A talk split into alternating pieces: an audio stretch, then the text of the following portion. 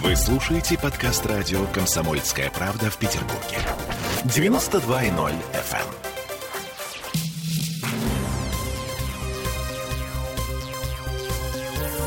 Темы дня.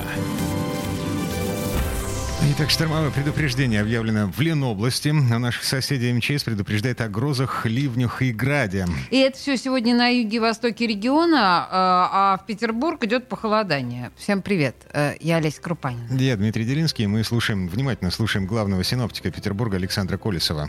До выходных в Петербурге сухая погода. По территории Ленинградской области, ну, где-то там и по краям э, осадки сейчас наблюдаются, но тоже уменьшение их. Проходит первый атмосферный фронт, скорее всего, что 12 и после него уже похолодает ну, до 20 градусов. Там приходит циклон, и там будут уже дожди кратковременные. Да, вот такой сухой период он заканчивается. Но вы знаете, ну теплая погода, все равно в районе 20 градусов температура будет, даже с кратковременными дождями. Похолодания какого-то, ну, нету.